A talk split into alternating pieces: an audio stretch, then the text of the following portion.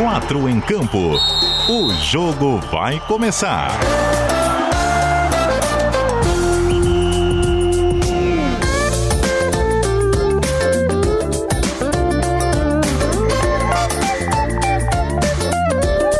Cadu Reis.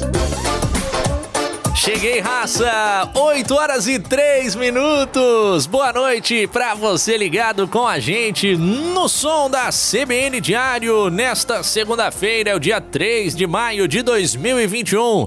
Estamos chegando para nossa uma hora de papo sobre o futebol de Santa Catarina e os assuntos mais pertinentes que o circulam neste momento em que, de um lado do estadual, há a continuação da disputa de semifinais mais Havaí e Brusque empataram em 0 a 0 neste domingo na ressacada. Tem uma decisão a fazer no próximo fim de semana no estádio Augusto Bauer. Mas também a outra semifinal paralisada.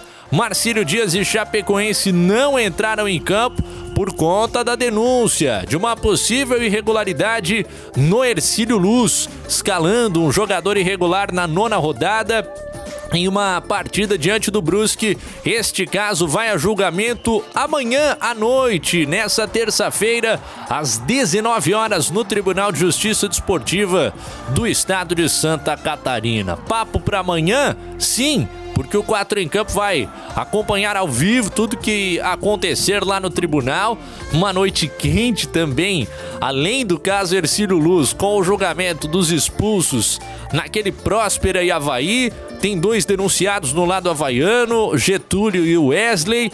Tem quatro denunciados no lado da equipe do Próspera, inclusive o técnico Paulo Baier, que se despediu do clube nesta segunda-feira, mas o assunto é também para o programa de hoje. Vamos receber nos próximos minutos o diretor jurídico do Ercílio Luz, doutor Marcos Acorce, e no segundo bloco do programa, o conselheiro do Figueirense, advogado Nicolas Botós, que vai representar o Alvinegro no julgamento. O clube, afinal de contas, é terceiro interessado. Se houver punição ao Ercílio Luz, como determina o Código Brasileiro de Justiça Desportiva em caso de escalação de jogador irregular?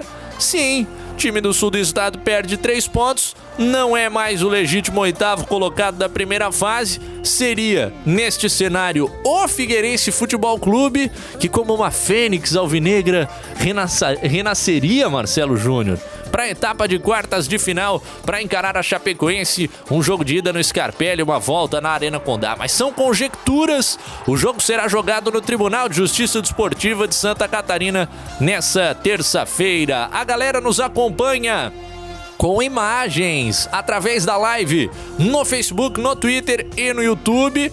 Marcelo Júnior, nosso DJ, o Marcelão já tá por ali no comando das picapes mandando aquele salve pra raça, Marcelão, chamando todo mundo pra curtir o programa, compartilhar, se inscrever no canal da CBN Diário no YouTube. Um abraço também a você que nos acompanha no site, o cbndiario.com.br, no aplicativo NSC Total e, é claro, aqui na Grande Florianópolis, no dial do rádio 740M e o 91.3 FM, 23 graus a temperatura nesse momento na capital do estado. Uma delícia de noite de segunda-feira pra gente resenhar com esse timaço que é apresentado agora. Escalação. Segunda-feira é dia de perguntar pro Jorge Júnior se as fezinhas do fim de semana bateram, não bateram, se a banca cresceu, se quebrou. E aí, Dolinho, bom início de semana, cara, tudo bem? Tudo bem, Cadu? Boa noite, Cadu. Boa noite, Marcelão. Tá com o seu cabelo do Gil do Vigor aí, meteu a régua, coisa linda. moleque do Morro da Caixa aí, o cabelinho do Gil do Vigor. Eu vou tentar fazer no intervalo aquela lambida igual do Gil em homenagem ao maior brasileiro vivo neste momento, que é Gil, Gilberto do Vigor, lá de Pernambuco. Cadu, na. Pois é, foi um. deram certo, né? Diga. Foi uma noite de domingo de muito sofrimento para os fãs desse programa, me parece, né? Pela repercussão. Exatamente. O Brasil, tá, o Brasil tá lascado, Cadu. Essa frase cunhada por Gil do Vigor é a mais pura realidade. E o final de semana foi bom, porque quem acompanhou o programa na sexta-feira lucrou, porque a minha aposta era o Brusque não perderia o jogo para o Havaí e foi isso que aconteceu, com uma odd a 1,56 por aí. Então a banca cresceu no fim de semana. Contando com uma. Ainda fiz uma parceria com o Tottenham, para ele marcar mais de um gol e meio. E Acabou enfiando 4 a 0 lá, uma duplinha marota. Então, deu, deu boa. O final de semana foi boa. E comecei ainda hoje, até os nossos, nossos ouvintes. Estou fazendo as janelas a partir das 6 da manhã no jornal da CBN. Tava ali num, num desses intervalos, tava vendo o jogo de tênis hoje na TV. Vou postar numa dupla do Marcelo Melo. E deu boa. então começamos amanhã também com, com o Green. Que fase, hein? Conhece do riscado, Jorge Júnior, enquanto eu perco alguns caraminguás brincando lá na KTO, o Jorge tá crescendo a banca dele, mas essa vai ser a minha semana, rapaz. Eu vou pensar uns bons palpites para essa semana para me juntar ao Jorge Júnior. Pensei que no domingo na ressacada 0 a 0, o Jorge sempre vai no ambos marcam, pensei que era o caso, mas não, ele tava ligado e foi nessa e, dupla. Já adianta o palpite do, do fim de semana que vem, hein? Já? O Havaí não perde o jogo. Ó, até porque o Brusque... É a, dupla, a dupla chance no Havaí. O Havaí não perde o jogo. Muito bom, mas é um, um palpite para a gente aprimorar ao longo da semana ao lado dos nossos queridíssimos amigos, além do Jorge Júnior, a gente também tem do ge.globo barra SC, o Ronaldo Fontana no nosso quarteto dessa segunda-feira, com uma semifinal rolando, a outra parada. E aí, Ronaldinho, o que, que você destaca nesse início de programa? Boa noite. Boa noite, meu querido. Boa noite, Jorge. Tudo bem, Marcelão? Boa noite para todo mundo que acompanha o 4 em Campo. Esse final de semana foi bom pro, pro Brusque, né? Que já tinha vantagem de resultados iguais, agora vai jogar apenas por empate. Tá bem focado o Gersinho lá com um trabalho é, muito.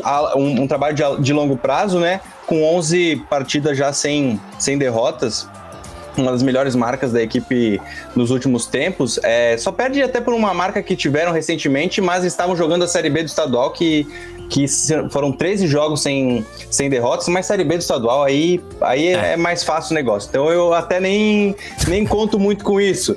Mas essa sequência agora com o Gerson Testoni tá, tá muito bem e é, e é um time pra gente acompanhar mais de perto nessa temporada, até porque vai estar tá na Série B, né? Então acredito que possa ser um dos finalistas é, e deve ser um dos finalistas, porque acredito bastante no trabalho do, do Brusque e num, pelo menos no empate lá no próximo domingo na volta contra o Havaí. É, nesse primeiro jogo a tendência fortíssima de empate acabou se confirmando. Junta um time que não perde a 12 jogos, outro que não perde a 11. O que, que acontece? Eles empatam, mas o Leão da Ilha precisa de algo diferente no próximo domingo. Vai precisar de, no mínimo, um gol, vencer a partida para construir a sua classificação e para construir o nosso quarteto, finalizar as estruturas. Temos o Everton Cima, o editor do material impresso da NSC Comunicação, o DC, o Santa e o AN, que circulam nesse estado de Santa Catarina aos fins de semana. E aí, Everton Cima, tudo bem, meu querido? Boa noite. Boa noite, Cadu. Boa noite, Jorge. Boa noite aos amigos todos ligados. Ronaldo, né, cara? Série B é fácil para quem, Ronaldo? Só pra quem não joga a Série B do Catarinense, né? Ah, mas, pô, comparando os adversários, o cara pega o Barra, pega o Guarani da Palhoça, agora vem pegar Chapecoense, pega o Figueirense, pega o é. Jack pega o Havaí, aí, pô, aí bem mais difícil. Que vem, vamos né, conversar querido? com o torcedor do Criciúma pra ver se ele vai achar fácil a Série B do Catarinense. Maravilhosa já a primeira intervenção do Everton Cima. Avisa a rapaziada que é tão fácil, então. É, considerando que só vai subir dois, amigo, ano que vem, se o Cristiano vier de fato a jogar a Série B, Vai ser uma Série B bastante dura, a Série B do Catarinense de 2022. Mas vamos deixar para falar da Série B de 2022 em 2022, né? É. Pintou um porém aí, hein? Hã? Pintou um é, porém, né? pintou, né? Pintou, pintou um porém, né? É, uma história não muito distante aí, teve grande que caiu e não jogou a Série B, né? Então vamos esperar para ver, né? Ah, tem sempre muita coisa no meio desse caminho, né? Entre o rebaixamento de um grande e a temporada seguinte.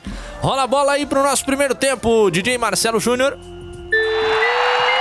Primeiro tempo com a galera que sempre é titular do nosso programa. O pessoal já tá chegando nos comentários da live. O Pedro Silva desejando uma boa noite a todos. A Morek Santos, boa noite também. O Fernando Antunes está com a sua mensagem. Quase que eu estampo na Aí tela. não, meu. Foi, foi meio segundo, Fernando, mas passou. A Dani Valls também tá ligada com a gente. O pessoal no WhatsApp também mandando as mensagens. Agradecer a todos, ao senhor Odílio lá em Palhoça Sempre ligado com a gente. Também o Valdinei do Grupo Havaí Eterna Paixão, inclusive parabenizar o pessoal, né, pela grande mobilização em torno do Jute. Viajaram até o Rio Grande do Sul para visitar o ídolo havaiano, dar uma ajuda financeira a ele e um carinho que sem dúvida não será esquecido. Um abraço também para o nosso Gabriel do Estreito, que já tá mandando uma pergunta pra gente sobre o Alvinegro. Daqui a pouco a gente entra nesse tema. Queria ouvi-los rapidamente, uma fala de cada um sobre a partida desse domingo na ressacada, começando por ti, Jorge Júnior, antes de entrarmos no campo jurídico, porque o 4 em Campo vai tentar ir fundo nessa questão nessa segunda-feira. Primeira bola. Foi um jogo bom, até não faltou gol, né? O gol ficou faltando para dar um pouco mais de alegria e tal, a gente ter um pouco mais de plasticidade assistindo a partida na TV. Mas foi um bom jogo, tanto do Havaí quanto do Brusque. Brusque jogou para se defender, conseguiu fazer isso bem. Ah, conseguiu também ratear algumas vezes ali, que o Havaí quase aproveitou. O Valdívia teve as principais chances do, do time, uma na cara do gol ali. Foi até difícil de entender como ele errou aquele, aquele gol, porque ele jogou o corpo para a direita e achei que ele tiraria também pela direita dele do goleiro, mas acabou jogando para cima do goleiro do Dalberson e acabou fazendo uma grande defesa. E depois o rebote, já, já deu para ver que ele já foi meio desmotivado pro rebote, que depois ele cruzou para a área de qualquer jeito ali, a jogada morreu. E de quem mais se espera é que veio o erro no Havaí, que foi um erro de finalização e acabou custando caro, porque o Havaí agora tem que vencer no próximo domingo. E, como eu já falei no começo, eu acho que o Havaí não perde o jogo no domingo que vem. Mas não sei se fica, vai para final, porque o Bruce deve, deve repetir a dose e jogar de novo fechadinho. Jorge, eu não quero nunca diminuir a atividade profissional dos caras, né? Agora, conhecendo a tua qualidade boleirística na pelada, eu arrisco dizer, dizer que tu guardavas, hein, Dolly? Fecha o olho. Fecha o olho e dá que entra. e, a, e aquela ele outra muito, muito gesto, tentou fazer um gesto muito técnico, tipo, partir para ele caiu para um lado direito, chutou com a esquerda. Ali é o, a cavadinha, a minha, a minha teoria é que cavadinha nunca erra. Então ali era cavadinha e não tinha, não tinha, não tinha erro. Era caixa, era caixa e, e deitar no escudo do Havaí ali no cantinho direito ali do, do, do ataque ali. E se correr pra braço sozinho, né? Já, já que esse cara tá vazio. Claro, faz a pose E- do e a- leão, porque o mascote tá, tá fora agora durante a pandemia. Diz aí, Everton. E aquela outra que veio da direita que foi parar lá no Morro das Pedras lá, Jorge. Tu também guardava, né? Ah, aquilo lá é bolinha perdida, né? Aquele ali quebrou a janela ali na casa do pessoal do Chapecó ali, Pô, vou lá pra parar. trás ali. Foi parar longe aquela, aquela finalização. Ah, ali é? a bolinha perdeu, é três pra trás ali, perdeu o taco. Pô, falando em três pra trás, o Bruno Silva também deu uma dentro da área que ela sobrou pro Garcês ali. Rapaz, quase que cria uma chance. O Bruno Sil- Silva fez um grande jogo de novo, eleito inclusive com o meu voto aqui na CBN Diário Melhor em Campo, mas teve um lance ali dentro da área do Havaí que ele deu um chute pra trás também. Ô, Ronaldo Fontana, como é que foi a tua visão do jogo? Havaí melhor, Brusque inteligente na sua proposta. O que, que te pareceu a primeira partida desse encontro de 180 minutos? Primeiramente, eu quero que me perdoem a cachorrada que sempre que, que a gente tá no home office acontece esse tipo de coisa. Então, se É, o um Gil do pouco- Vigor está entre nós, rapaz. O Gil, É a cachorrada tá aí dos aqui. vizinhos. Mas enfim, É o cachorrada. Havaí, O Ronaldo trouxe a cachorrada pro 4 em campo. Ah, o Havaí superior no primeiro tempo, né? É aquilo que a gente já esperava que fosse acontecer, mantendo a forma de jogar indo para frente, marcando alto. E, e é um negócio que também a gente não, não deveria esperar menos do Havaí pelo nível que é o campeonato catarinense, né? É, o Havaí tem um time é, no papel superior à maior parte dos outros elencos e deveria jogar assim, dessa forma que tá jogando. E foi por pouco que não marcou gol de fato, né? É, o Dalberson fez boas defesas para salvar o Brusque. E, e num- de uma maneira geral, o Havaí foi bem superior na, na primeira etapa, mas no segundo tempo aí o, o Brusque já deu um- uma, uma segurada melhor, viu que o Havaí estava com desgaste físico por conta da marcação pressão, tá sempre é, buscando ataque, enfim, e aí foi quando o Brusque começou a reagir buscando um pouco mais os contra-ataques. É, foi falado no Valdívia que perdeu algumas chances, enfim, e, e tem, tem jogado bem em algumas partidas.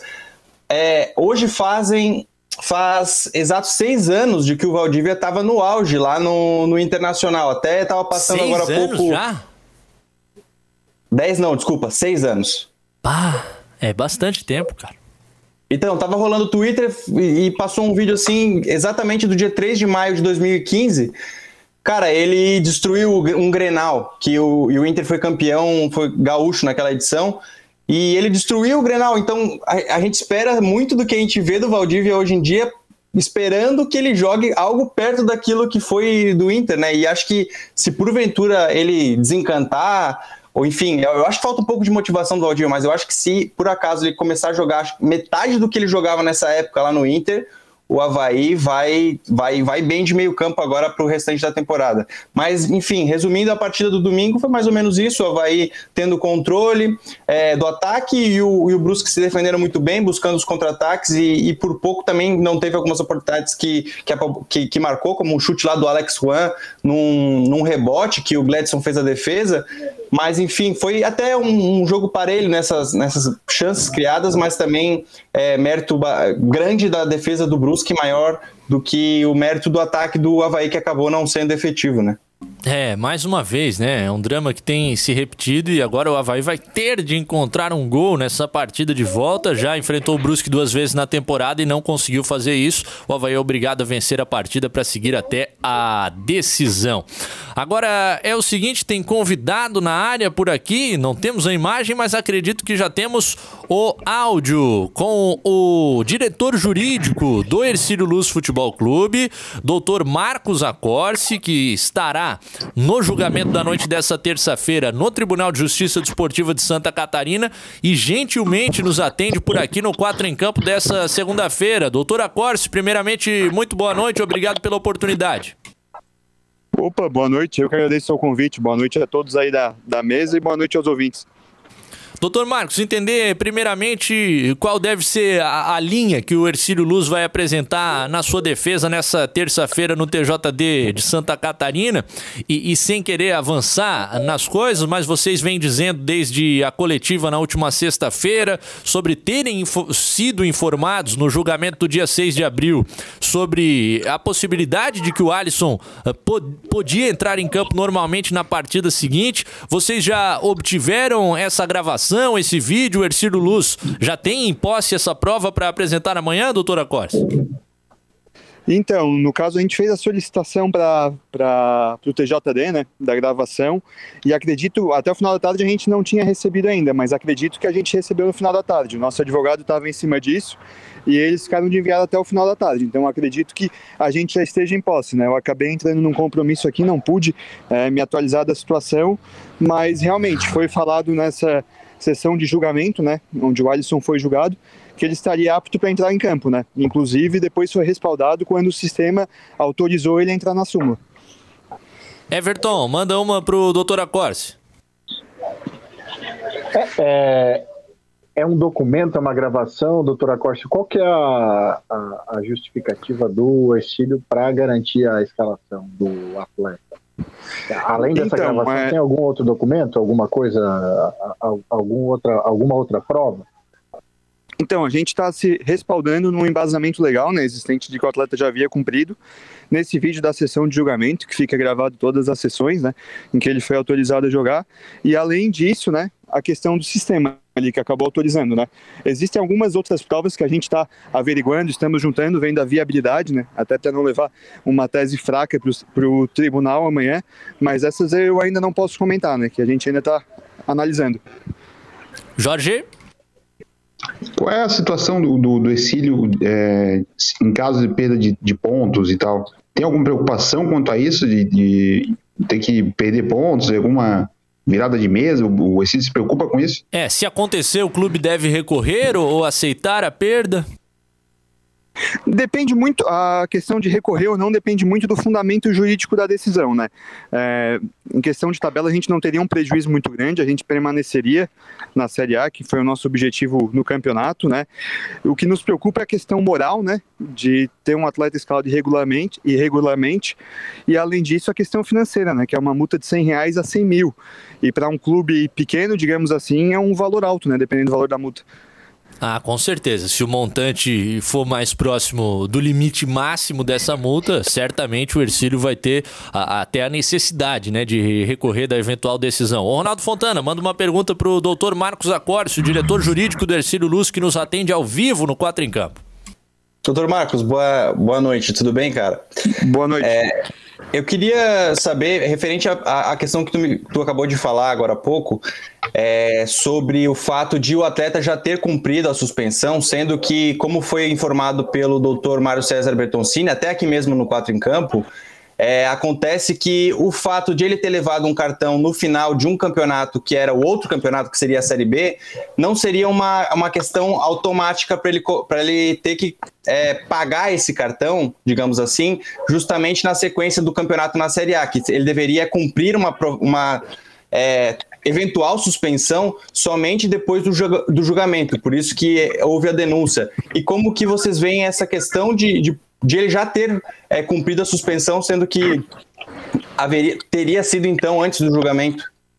Então, existe um, um, uma lei ali no CBJD, né, que ela acaba dando esse embasamento legal, né, e na realidade a gente analisou esse artigo em questão, agora eu não, não sei dizer o artigo específico, não lembro, não me recordo do número, e a partir do momento que a gente vai para a sessão, é liberado o atleta, a partir do momento que a gente vai inscrever ele na súmula, é liberado o atleta, a gente acaba acreditando ou sendo levado a acreditar que o atleta está apto para o jogo, né? Então a gente foi respaldado por tudo isso, como eu disse anteriormente. Doutor Marcos, a convicção do Ercílio Luz é grande de que o clube não cometeu irregularidade? Sim, estamos convictos que vamos ser absolvidos amanhã sim.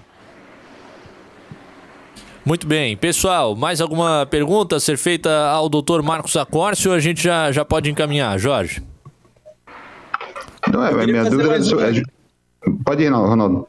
É, é só questão referente a alguma eventual penalidade que não seja é, por, por pontuação, ou que seja por pontuação, mas que não afete, não afete o clube, mas que venha alguma parte, uma multa financeira. Aí vocês também devem, devem recorrer, é, doutor Marcos, é isso? Então, depende muito dos fundamentos jurídicos da decisão, né? Se a gente achar que a gente tem embasamento para levar adiante, para eventualmente recorrer e lá na frente o clube vir a ter razão nos tribunais, a gente vai recorrer sim. Agora, se vir um julgamento que a gente vê que a gente realmente errou, uma das coisas que a gente acaba prezando muito no futebol é por justiça, né? Então a gente vai ser obrigado a aceitar e corrigir esse erro nas, nas próximas ocasiões, né? Depende muito dos fundamentos dessa decisão. Pois é, doutor Marcos, internamente, o senhor acredita que o senhor não estava presente diretamente no julgamento do dia 6 de abril, mas sim outro representante jurídico pelo lado do clube, né? Pode ter acontecido esse erro de comunicação, uma interpretação errônea da mensagem que foi passada? Olha, até onde a gente tem conhecimento, esse erro não ocorreu, né? Até porque a gente teve outros julgamentos, né? Tanto relativos à Série B como à Série A, e nenhum deu esse problema, né? O nosso advogado sempre acompanhou, sempre nos indicou da maneira correta como proceder com relação ao atleta, então a gente acredita que não houve esse erro perfeitamente. Julgamento no Tribunal de Justiça Desportiva de Santa Catarina a partir das sete da noite dessa terça-feira, na quarta Câmara Disciplinar. A gente vai continuar acompanhando por aqui e agradecendo demais a sua disponibilidade, doutora Corse, no sentido de trazer esses esclarecimentos ao vivo para a gente. Uma boa noite para o senhor e muito obrigado. Boa noite, eu que agradeço. Uma boa noite aos ouvintes. Valeu. Aí, portanto, a fala do diretor jurídico do Ercílio Luz, doutor Marcos Acorce, ainda, né, muito acostada na possibilidade de que o clube de fato traga essa gravação para o julgamento da noite dessa terça-feira me parece ser parte central, hein, Jorge? Obtendo essa prova de que foi passada uma mensagem ao Ercílio Luz no julgamento que o Alisson podia entrar em campo na partida seguinte, aí se consegue uma reversão de cenário. Caso contrário, a gente percebeu na semana passada, nas palavras do procurador-geral do TJD, o doutor Mário César Bertoncini, que há uma convicção muito grande nessa denúncia, Jorge. Eu acho que o Exílio já vive um drama aí com relação a esse vídeo da que teria liberado o jogador e tal, já que hoje é segunda-feira, o caso explodiu na quinta-feira, e aí toda essa expectativa e o vídeo e o advogado falou que ainda acha que de receber ou não para ter essa prova. Mas, diante de tudo que está acontecendo no Campeonato Catarinense, eu acredito que amanhã vai ser uma pena, ou esse deve pesar no bolso, uma multa aí, mas não vai ser algo na casa de 100 mil reais, né? Até porque a federação não tem esse, esse costume de uma multa tão grande assim. Eu lembro de, do Havaí ter tomado uma de 5 mil, acho que é um valor maior que, que, que eu me recordo tão cedo. É, eu já acompanhei alguns julgamentos lá no Tribunal de Justiça Desportiva de Santa Catarina, em loco inclusive, e, e, a gente percebe que há um cuidado por parte dos jogadores no sentido de não punir financeiramente de forma excessiva os clubes. É claro, tem alguns casos que, que demandam uma punição de fato, pra, até para educação, para que não se repita, mas não há uma intenção deliberada e, pelo contrário, do TJD de prejudicar financeiramente os nossos clubes e sim muito cuidado na dosagem dessas punições. Até ouvia, né, o, Roberto Alves no comentário falar sobre a chance de ter uma multa, mas não a perda de pontos. Agora me parece que não, não é um caminho que deva ocorrer em Everton, porque a partir do momento em que o Ercílio Luz for definido como culpado, jogador irregular, é perda de pontos. Não tem como controlar, ah, só vai punir com a multa, não vai punir com os pontos. Né? Sim, e, tem algo que eu acho que a gente tem que. A gente não pode deixar passar batido aqui que o Dr. Bertoncini trouxe na sexta-feira, de que muito provavelmente essa situação não deve se encerrar amanhã, né? Independentemente da decisão, é possível de que qualquer uma das três partes envolvidas no processo recorra da decisão. Ou o Ercílio, ou a Procuradoria, ou o Figueirense, ou a Federação. Então a impressão que eu tenho é de que a gente não deve ter uma solução amanhã a gente deve ter recurso para frente ainda. Então não deve ser um capítulo que o ponto final vai ser dado amanhã, na minha opinião, baseado no que o Dr. Bertoncini falou. É, seria muito saudável para o campeonato, né? Que a gente terminasse a noite dessa terça-feira com alguma decisão pacífica, aceita por todas as partes, para que a, a, federação dê condução na tabela da maneira como for possível, seja com a manutenção do cenário atual, seja com uma entrada do Figueirense na, nas quartas de final. Ronaldo Fontana, se alguém recorrer, teremos de ir ao pleno aí, é mais uma semana pelo menos de, de uma das chaves da, da semifinal paralisada. Como é que você vê esse cenário? Ah, perde, perdem os times que estão no aguardo, né? Tanto o Chapecoense quanto o Marcílio e um pouco o Figueirense na questão também de. Acho que até o Figueirense não perde tanto, mas o que chama bastante atenção é que pelo que o Dr. Marcos falou, o Ercílio vai com tudo que tem para amanhã, né?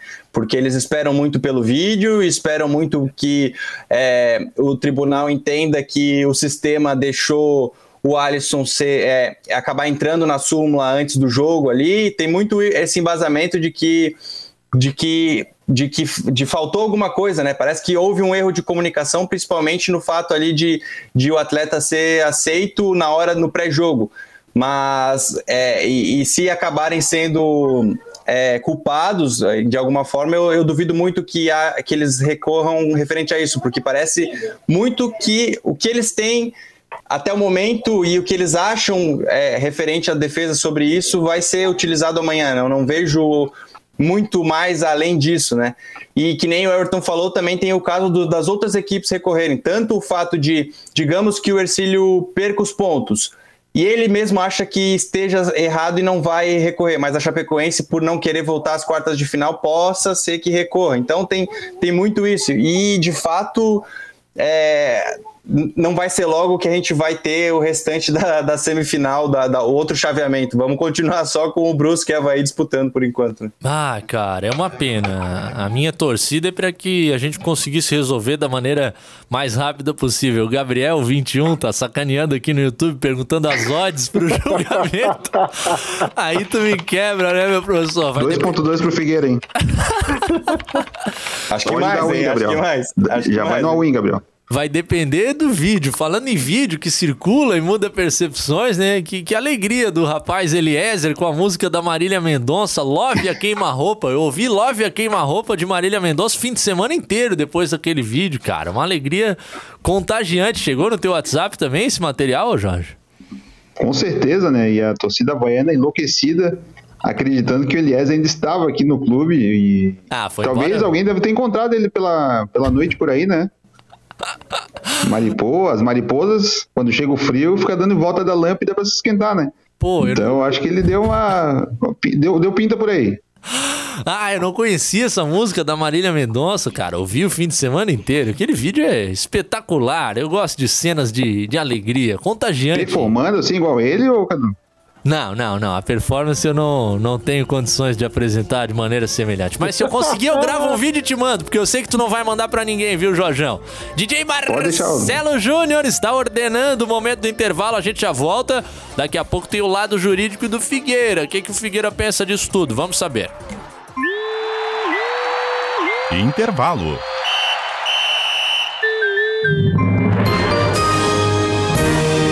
Repórter CBN.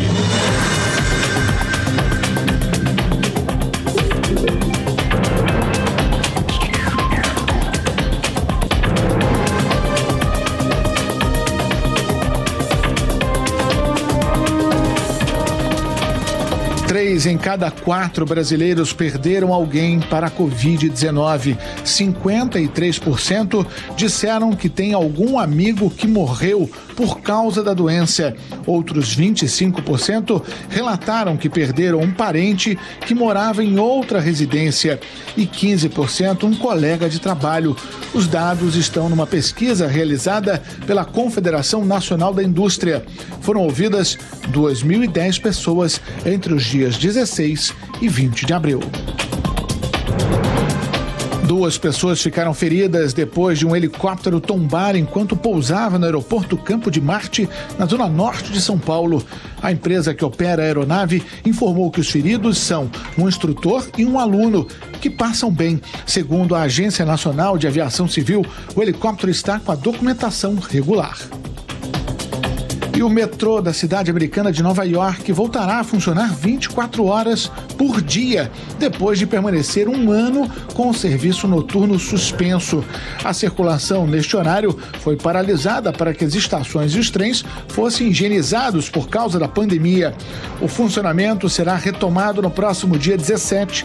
Na época em que o serviço foi suspenso, em maio de 2020, o número médio de passageiros havia caído em mais de 90%. No horário de Brasília, 8h35.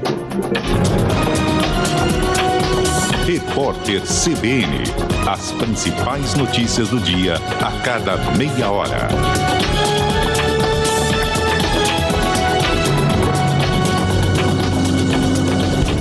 No Angelone você abastece a casa e recebe seu dinheiro de volta. Agora o cliente Clube Angelone recebe de volta 10% do valor das suas compras de supermercado. É isso mesmo, 10% de volta. Acesse o aplicativo Angelone no final da sua compra e o cashback já estará disponível. Você tem até 15 dias para usar. Simples assim. Baixe o app Angelone e acesse ofertas imbatíveis. Novo Clube Angelone. Enche o carrinho e acumule créditos até 30 de maio. Geração Hyundai da Avenida Beira Mar está com condições imperdíveis nos SUVs de alta performance. X35 e New Tucson 2022 com super avaliação do seu usado e taxas a partir de zero. É isso mesmo, juros zero nos modelos 2022. Visite nossa loja hoje e realize seu sonho de andar de Hyundai zero quilômetro. Geração Hyundai, Avenida Beira Mar Norte, ao lado do SIC. Telefone 3211 5999. No trânsito, dê sentido à vida. Hyundai.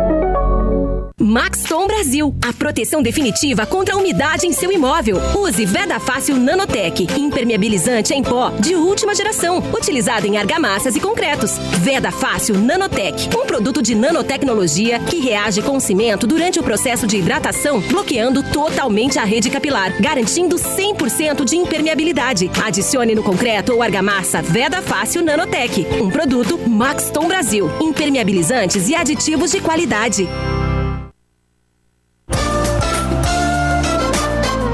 Quatro em campo. Segundo tempo. De volta, raça, com o nosso 4 em campo, 23 minutinhos faltando para as 9 da noite.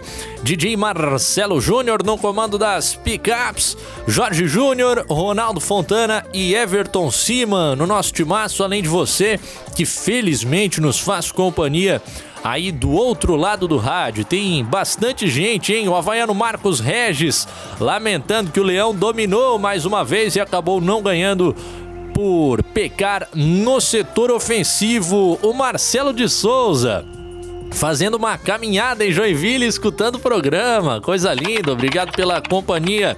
Amigo, o Gilson Carturano. Eu sou de Brusque, acho que o time daqui é muito centrado, jogando há anos juntos, ao contrário do Figueira, que eu torço, mas é muito desorganizado. Scarpelli não assusta mais time nenhum, diz ele. Figueira precisa se mexer urgentemente. A mensagem do Gilson Carturano. O Dolão É, seu Jorge, tá ligado com a gente? Boa noite, rapazes, já vacinado, que alegria, Dolly.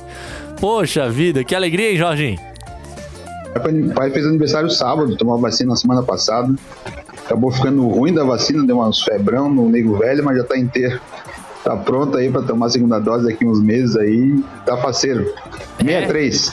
Pô, coisa, coisa linda. Boa, hein? Gonzagão nesse domingo também tava com tava meio macambuzo depois da primeira dose, mas é é aquele efeito leve do primeiro dia, logo já já vai superando. O Chiquinho Sales tá com a gente por aqui, manda um abraço pro Odílio, faz anos que não vejo. É, um abraço pro seu Odílio, nosso parceiro em Palhoça. O Roberto Felizbino ligado com a gente. O Gabriel 21, quero o Dolibet passando os palpites para as semifinais da Champions League. Já vai dando uma olhadinha aí, o Jorge Júnior, para depois você passar pra gente as dicas mais quentes. E o José Orlando, amigos, o campeonato não vai ter fim, lamenta ele. É, a gente torce para que tenha a sequência da maneira mais próxima ao normal. O Rafa Carvalho também ligado com a gente, dizendo que a situação do Ercílio Luz reflete a fragilidade no sistema. De fato, né? Se, se o sistema funcionasse lá de uma maneira mais automática, já avisando o clube com mais clareza da irregularidade do, do jogador, a gente evitaria esse tipo de problema. O César Damian também ligado com a gente, o Charles de Maria e o Mário em São Pedro de Alcântara. Obrigado pela parceria, amigos. Tem mais visita aqui no nosso programa dessa segunda-feira.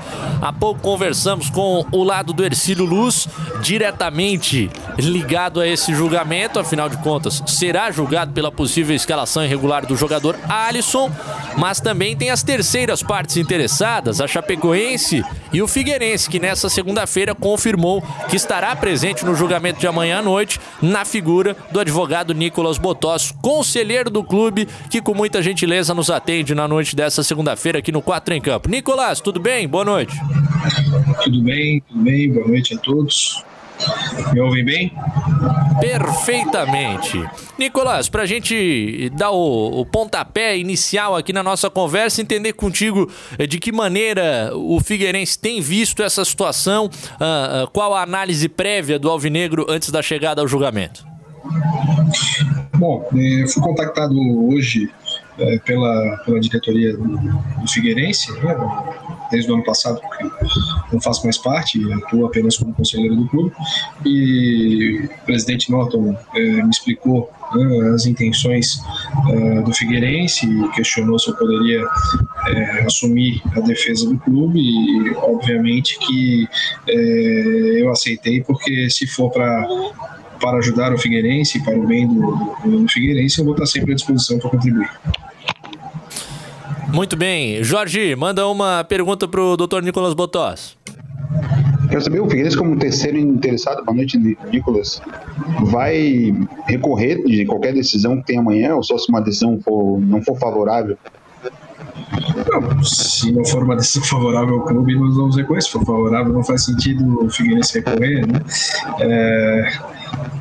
é, mas com certeza, sim, nós vamos até, enquanto houver chance para o Figueirense ter o seu direito garantido, e repito, é o seu direito, é, questões clubísticas ou é, é, de pouco conhecimento jurídico a gente tem que deixar de fora, mas o fato é que houve um prejuízo do Figueirense, né? o Ercílio Luz cometeu uma irregularidade que será muito dificilmente é, revertida é, ou desconsiderada a denúncia, muito provavelmente será condenado porque há inúmeros casos uh, iguais. Uh, não há possibilidade ali de alguma argumentação de cumprimento prévio de pena, como eu já ouvi aí algumas pessoas comentando de que o atleta não teria jogado na primeira rodada e que por isso é, a pena teria sido cumprida. Isso não existe. Isso não faz, não tem a menor possibilidade disso, disso existir. E o fato é que o, o Luz vai perder três pontos é, o que vai fazer o Figueirense acender a oitava posição, sendo o dono de fato da vaga para a disputa né, das partes de final com a Chapecoense. Então, enquanto isso não acontecer, com certeza o Figueirense vai brigar.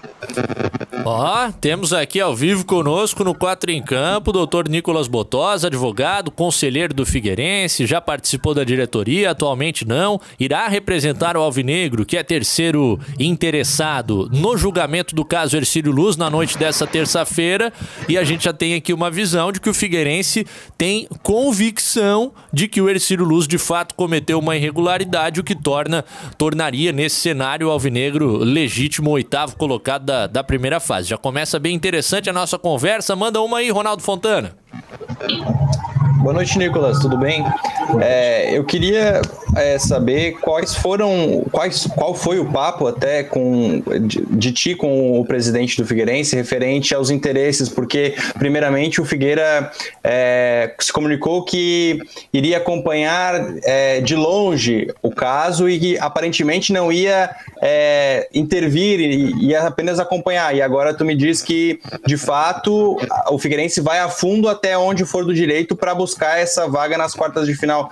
É, teve uma mudança de pensamento a partir do, da, da, própria diretoria do Figueirense, com base no, no que o clube quer para voltar a disputar o estadual desse, dessa temporada? Bom, não é que houve uma mudança, né? Eu, eu, eu escutei as manifestações do presidente uh, e as manifestações foram no sentido de que essa não foi uma, uh, uma iniciativa do Figueirense Futebol Clube, o que é verdade. Essa foi uma iniciativa da Procuradoria Geral do Tribunal de Justiça Desportiva de Santa Catarina. O Figueirense agora o que vai fazer é acompanhar esse julgamento, é participar desse julgamento como é, terceiro interessado. Hoje, no final da tarde, nós já fizemos o, o pedido de intervenção para que nós participemos é, representando é, os interesses do Figueirense Futebol Clube. E a partir do momento que nós participamos, obviamente, é para defender os interesses. E os interesses do Figueirense são bem claros. Ah, houve uma, punição, houve uma, uma infração que deve ser punida, o que afeta a classificação e afeta aí sim o direito do Figueirense, se não seja ele dada a oportunidade de disputar uma, umas quartas de final do Campeonato Catarinense. Everton. Boa noite, doutor. É, eu queria saber da opinião do senhor, como é que o senhor vê essa questão de o julgamento disciplinar ter acontecido no dia 6, a partida em que o jogador atua regularmente, teria atuado regularmente, seria no dia 10, e a manifestação uhum. da federação para a procuradoria acontece aí praticamente no intervalo de duas para três semanas depois disso. Como é que o senhor vê isso para o, futebol catarinense, para a gestão do, do, do, negócio que é o futebol hoje? Como é que o senhor vê essa situação? Olha, é, obviamente, é, acho que é o desejo de todo operador do direito, seja ele advogado ou não, é, que tenha um, um, julgamento célere e os processos, os atos céleres pela justiça. Isso é algo é, até de certo ponto óbvio. Agora, eu não posso me manifestar com relação se houve um atraso ou não, primeiro porque eu não conheço de fato é, é as circunstâncias que é, cercaram essa situação. O que eu sei, o que está nos autos hoje, é, é muito simples o atleta esteve presente ao julgamento com o advogado e não foi arguída nenhum tipo, nenhum tipo de nulidade, nenhum tipo de prescrição naquele momento e o atleta foi condenado, ponto. Hum. E eu não posso é, me manifestar sobre situações extra-autos. Então, se houve algum problema, se houve alguma falha, os órgãos cabíveis têm que tomar as providências, o que não é a minha função. Uh, o fato é o que está no processo. O que está no processo é o quê? Com atraso ou não, houve um julgamento esse julgamento teve a participação do atleta e participação do advogado do Ercílio Luz. Não foi arguída nenhum tipo de nulidade, nenhum tipo de prescrição, absolutamente nada que desabonasse aquele processo, fato que ele foi efetivamente condenado. O que parece ter havido é que, como o atleta não cumpriu a automática, alguém entendeu que aquela não participação na primeira, na primeira rodada seria uma forma de cumprimento da pena automática e por isso estaria absorvida, o que é praxe. Quando você é condenado em uma partida, é, em especial por expulsões, é, você é, é, essa pena é absorvida pela automática. Só que ele não cumpriu a pena automática. E não é possível que você faça um cumprimento antecipado de uma pena. Então ele não cumpriu nem a automática porque foi na Série B do ano passado e a automática ela não se comunica com, com, com, com outra competição. E nem cumpriu a pena que ele foi julgado, porque ele foi julgado e quatro dias depois entrou em campo. Ou melhor, não entrou em campo. Esse é um outro ponto. É, ele esteve na súmula. Porque o tipo, ele é bem claro, não precisa entrar em campo. A configuração da infração, ela se dá pela mera inclusão do atleta irregular na súmula. Então, para efeitos de, é, é, de configuração da infração, pouco importa se ele entrou, se ele não entrou, se ele atuou, se ele não, não atuou. Essa foi uma discussão amplamente realizada no julgamento, e vocês conhecem bem, do caso do André Krobel entre Joinville e também o Figueirense. Todos esses pontos, por, que a nossa confiança no, no na, na, na, condenação desse Lulus? Porque é, é um caso muito parecido, muito parecido. A única diferença é a origem da situação de irregularidade do jogador. No caso do André Krobel foi uma questão contratual. E no caso do atleta do Estilo Luz, é uma questão de infração da justiça desportiva. Mas, fora isso, é exatamente a mesma situação. Com certeza, até relembra o próprio caso Everton, portuguesa, né? No rebaixamento da Lusa sim, da, da Série A para a Série B. Desculpa até te interromper, mas é exatamente esse caso que é igual, que é o caso do André Santos. Ah, sim. O caso do André, do André Santos do Flamengo. Ah, do André Santos Hã? do Flamengo. André Santos, do Flamengo. Que foi junto com esse do Everton, né? Mas o caso do Everton, não. O caso do Everton, não, não é, ele tem uma, uma, uma diferença. Mas o caso do André Santos, ele foi, ele foi punido no Campeonato Brasileiro. Ele deixou de jogar uma partida da Copa do, da Copa do Brasil, salvo engano, tá? E uhum. teria considerado como cumprimento da automática e jogou depois de ser condenado numa partida do, do, do brasileiro novamente. É. Né? E, aí, e aí o Flamengo foi condenado com a perda de pontos. É, até um esclarecimento que o doutor Bertoncini fazia com a gente na última sexta-feira aqui no 4 em Campo, que a automática, o, o terceiro amarelo, ele só é cumprido na, naquela edição da competição. Então, se o Ercílio Luz considerou que o jogador cumpriria uma automática nas primeiras rodadas da, da Série A dessa temporada, considerou de uma maneira equivocada. No dia 6 de abril, recebe um julgamento com uma partida de punição, pena, pensa que já está cumprida e acaba colocando o jogador em campo. É uma leitura que, que desde a última quinta-feira é uma opinião opinião minha, que possa ter de fato ocorrido esse erro interno no, no Ercílio Luz. Agora, Nicolas, externamente, cara, uh, muita gente uh, acabou pensando sobre a possibilidade, ah, Figueirense vai abrir mão do direito, Figueirense está pensando em Série C do Campeonato Brasileiro, já está fora do Campeonato Catarinense, agora a gente vê que é rigorosamente o contrário, né? Figueirense quer o seu direito e entende ser legítimo oitavo colocado do, do Campeonato Catarinense. O que, que você poderia nos dizer sobre internamente, se em algum momento isso foi cogitado ou de fato nunca foi cogitado pelo Figueirense uh, abrir mão dessa possibilidade? Que eu saiba, não, Cadu. Que eu saiba, não. É, inclusive, hoje na conversa, o presidente foi muito enfático de que é, essa, essa possibilidade do Figueirense não ter interesse ou não ou, ou, ou declarar que não participaria nunca foi aventada por parte da diretoria. Né? Ele, inclusive, comentou até com um certo espanto como alguém poderia ter é, é, dito isso, e, e, obviamente não foi colocando a culpa em vocês da imprensa, mas como alguém poderia ter é, é colocado isso como se fosse uma fonte da diretoria, né? É, se, se o Figueirense teria ou não interesse em participar. É óbvio que o Figueirense sempre vai ter direito, é, intenção de participar de uma competição, ainda mais uma quarta de final de campeonato catarinense. É, e tendo o direito, se não participasse, seria o Figueirense o punido, o infrator, por não participar né, de algo que lhe, lhe seria, por força de regulamento, obrigado a participar. Então, é, essa, essa possibilidade é, não houve. Nicolas, a gente tem Eu uma. Saiba, né?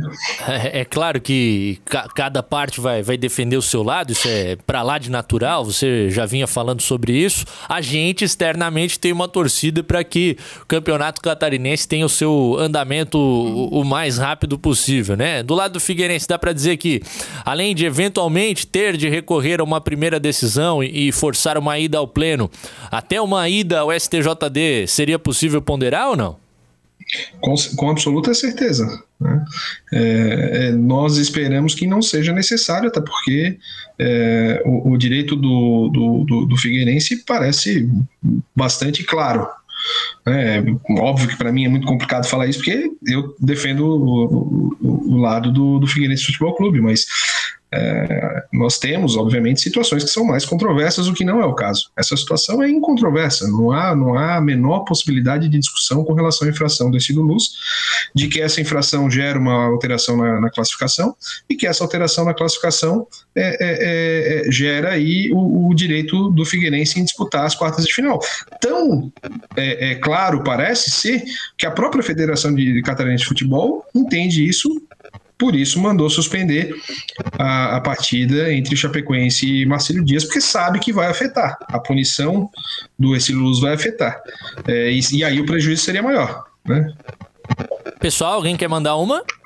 Vou dar uma rapidinha aqui até. Nesse encontro que tivesse com o presidente, o Copré, ele não acabou de não te entregou nenhum outro contrato de uma possível parceria com agente de jogadores e tal. Aí o pessoal do, da torcida tá perguntando aqui. Não, não. Primeiro, é, mandar também aqui um abraço não só ao presidente, mas é, a toda a diretoria é, do Figueirense Futebol Clube. Para mim é sempre um motivo de alegria, de alegria ser lembrado pela minha profissão e não somente como conselheiro, é, pelo clube que eu amo, pelo clube que eu escolhi é, amar e torcer. Então, fiquei muito feliz com o convite, até por isso decidi aceitar. É, não houve nenhum outro tipo de, de solicitação. É, a princípio. Olhar aquela minha... minuta de jogadores e tal. Não, isso, isso se vier, eu analiso lá no conselho, mas é, na, na, minha, na minha manifestação hoje, na conversa que eu tive com o presidente hoje, é, é, foi única e exclusivamente para tratar das, desse caso específico e eu atuo na defesa do, do, do, do Figueirense nesse caso específico. Nessa é, é uma situação muito pontual, é, mas de qualquer forma, como eu falei, para mim sempre vai ser um motivo de orgulho e de alegria defender o Figueirense Futebol Clube e independentemente uh, de quem esteja lá, é, eu vou ter sempre à disposição para ajudar o Figueirense quando é, acharem conveniente ambiente. Com certeza. A pergunta foi boa do Jorge Júnior, mas não vamos chegar lá ainda. E a resposta foi melhor ainda. A gente não esperaria nada diferente do, do Nicolas Botosa. Ô, Nico, pra gente se, se despedir, a, a, gente sabe a tua longa relação, né, como torcedor do Figueirense, há quase uma década atrás já ganhando protagonismo no conselho por questionar uma gestão do Figueirense que de fato apresentava problemas de administração à época. A gente sabe a condição que o clube chegou hoje, o quanto aquele período tem a ver com isso. Você teve passagem pela diretoria, atualmente está no conselho, agora atuando como advogado do clube. E, e nessa terça-feira acredito que vai se perder, então, a reunião extraordinária do Conselho Deliberativo do Figueirense. Mas queria perguntar a tua visão sobre esse trabalho uh, que vem sendo consolidado pela diretoria, em parceria com um escritório de advocacia, para avançar com o processo de recuperação do Figueirense. Sim, é, eu vou, eu vou tentar participar das duas, como ambas as reuniões serão online, né? Então, é, a, até que chegue é, a pauta do TJD é um pouco extensa, ela começa às 19, mas né, vai um tempo. Então, o, o quanto der, eu vou participar da reunião do Conselho do Figueirense também. Né, vou tentar tentar cobrar o escanteio e correr para cabecear. Mas, obviamente, com a prioridade no julgamento, com foco no julgamento. Né? Acredito que todos os, os membros do conselho, em especial é, o presidente Chiquinho, é, vão entender a minha ausência nesse momento. É, eu vejo com, com bastante alegria esse movimento de recuperação do Figueirense. É algo que eu já defendi há muito tempo. Aliás, eu sou um defensor de acordo trabalhista no, no Figueirense desde quando o Figueirense não precisava tanto. Sempre precisou, mas não precisava tanto. E talvez se o Figueirense tivesse tomado essa postura lá em 2014, lá em 2015, a nossa situação hoje estaria muito diferente. Infelizmente, não foi essa a, a, a escolha de quem estava à frente do clube na época. É, a recuperação em si é algo que basicamente é um acordo que envolve todas as áreas, exceto a área administrativa, né, com relação à CNRD. E eu não poderia ser contra, afinal de contas, eu fui um, um dos líderes do, do, do, do, acordo trabalhista que foi realizado né, no, no, ano passado, uh, ali em fevereiro né, de 2020. É, é, algo que eu defendo, o Figueirense precisa pagar sua dívida, é, mas sem né, fazer, o, fazer secar a fonte, né, sem, sem matar o clube, e, e é isso que busca a recuperação judicial, né, ser, ser uma forma de pagamento onde o Figueirense consiga continuar produzindo e, e pagando a sua dívida de uma forma é, consciente, né, digamos assim, obviamente tomando cuidado de não, não, não refazê-la, né? É, mas vejo com muita alegria, com certeza. É, e parabenizo o trabalho não só da, da do, do, escritório contratado, mas também da diretoria por é, iniciar esse movimento. Nicolas Botós, conselheiro do Figueirense, vai representar o clube na sua função de advogado nessa terça-feira no julgamento do caso Ercílio Luz no TJD de Santa Catarina. Nicolas, muito obrigado pela disponibilidade de nos atender. Tenha uma boa noite e boa reunião dupla amanhã à noite. É um fone em cada lado. É isso aí, obrigado, obrigado. É, parabéns aí pelo programa e sempre à disposição quando precisar. Legal. Doutor Nicolas Botós, conselheiro do Figueirense, vai representar o clube como advogado nessa terça-feira e falou com a gente no 4 em Campo. DJ Marcelo Júnior está ensandecido porque tem que pagar o último intervalo, né, Marcelão? Intervalo.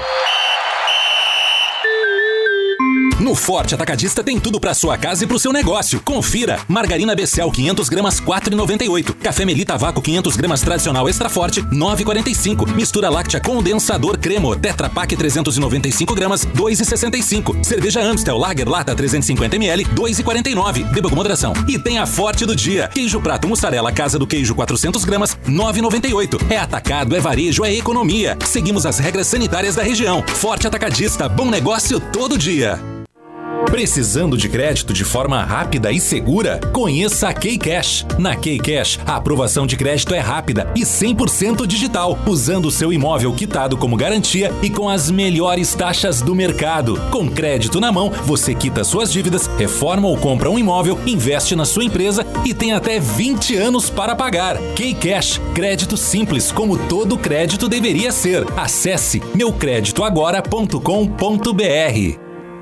No Queires, são ofertas especiais para a melhor mãe do mundo, a sua. Refrigerador Inverter, somente R$ 3.799 à vista ou 249 mensais. Smart TV 43 polegadas, apenas R$ 1.849 à vista. Conjunto de panelas Tramontina 11 peças com faqueiro de brinde, tá muito barato, só 15 reais mensais. Queires, aqui seu amor é ainda maior. Feliz Dia das Mães. Ah, que saudade de um abraço. Quatro em campo. Prorrogação. É, nove da noite, aquela prorrogação curtíssima, só um minutinho de acréscimo do árbitro. Sabe como é o pessoal do jurídico? Fala com tranquilidade, né? Só rapidamente um destaquezinho com boa noite de cada um. Valeu, Jorge Júnior. Ali, amanhã é Ney Day, hein? Vitória ou empate do PSG por 2 e 12, é nessa que eu vou. Vitória ou empate do Paris, a dica do Dolinho. Valeu, Ronaldo Fontana.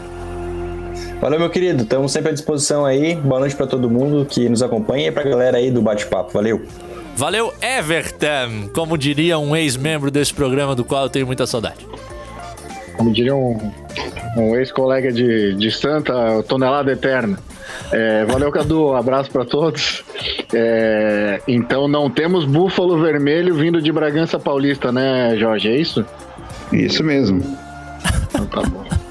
Aguardemos. Um abraço, gente. Boa semana para todos. E um beijo pra Marcela, que deu um beijo em ti, né? Ela veio aqui se despedir que ela ia dormir. Valeu, gente. Boa noite a todos. A você que ficou com a gente na audiência. Daqui a pouco, programa na íntegra no agregador favorito de podcasts que você utiliza. E amanhã estaremos em cima do lance, acompanhando o julgamento no TJD. Até lá, às 8 da noite, 4 em campo. Tchau. 4 em campo.